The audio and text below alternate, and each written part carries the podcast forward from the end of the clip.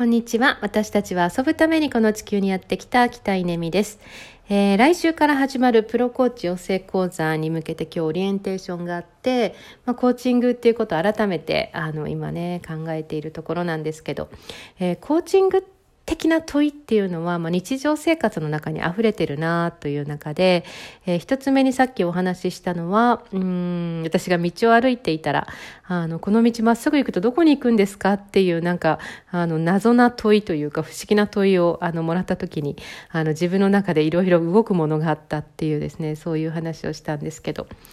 えー、そしてじゃあ二つ目はですねこれ私ではなくて、えー、っと生徒さんがあのクライアントがですねあのこんな話をしてくれたんですけど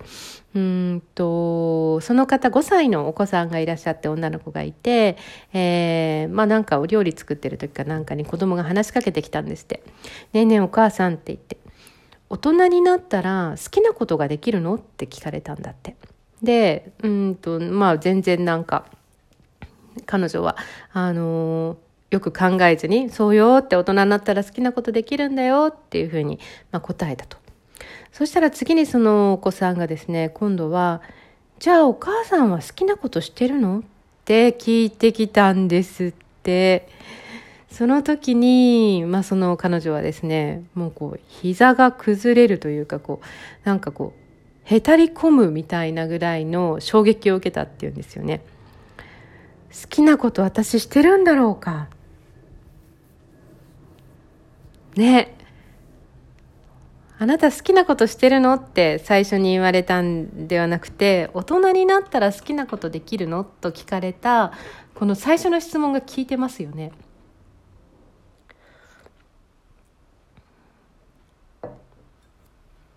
うんすごく深い問いですね。深い問いですよね。結構これについてもその方も考えたしそのエピソードを聞いた私も考えたし、まあ、今も考え続けてるっていう感じですね。うん好きなことできるって何なんですかね。好きなことしたいですよね。できてますかね。みたいな、まあ、これが2つ目。3つ目。うんとですねちょっと今ちゃんと読あの暗唱できてないですけど、えー、吉村志風先生っていう感性論哲学の先生が「生きるとは」っていう詩を書いてるんですけど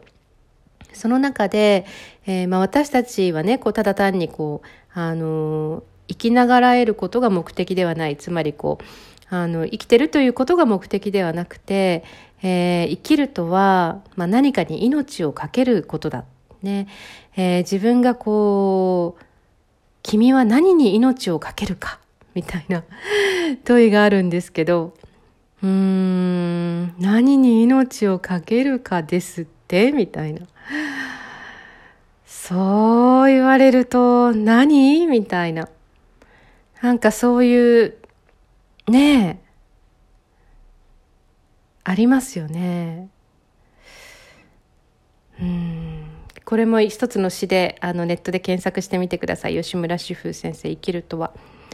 この詩が、まあ、すごくあの響くんですけどそうですね。コーチング的な問いっていうのは、まあ、哲学的な問いでもありすごい自分の内側がざわざわして何かが動き始める。何かが活性化するんですよね。その時にきっと潜在意識が動いてるんですよね。でこう今まで思いもよらなかったなんかこう決断とかうんという行動が促されて現実が変わっていく。まあそんなコーチング、あの来週から一緒に学びませんか？まだまだ、えー、まあ当日まで、えー、なんなら当日過ぎてでも、あの、随時入校でいつでも入れます。待ってます。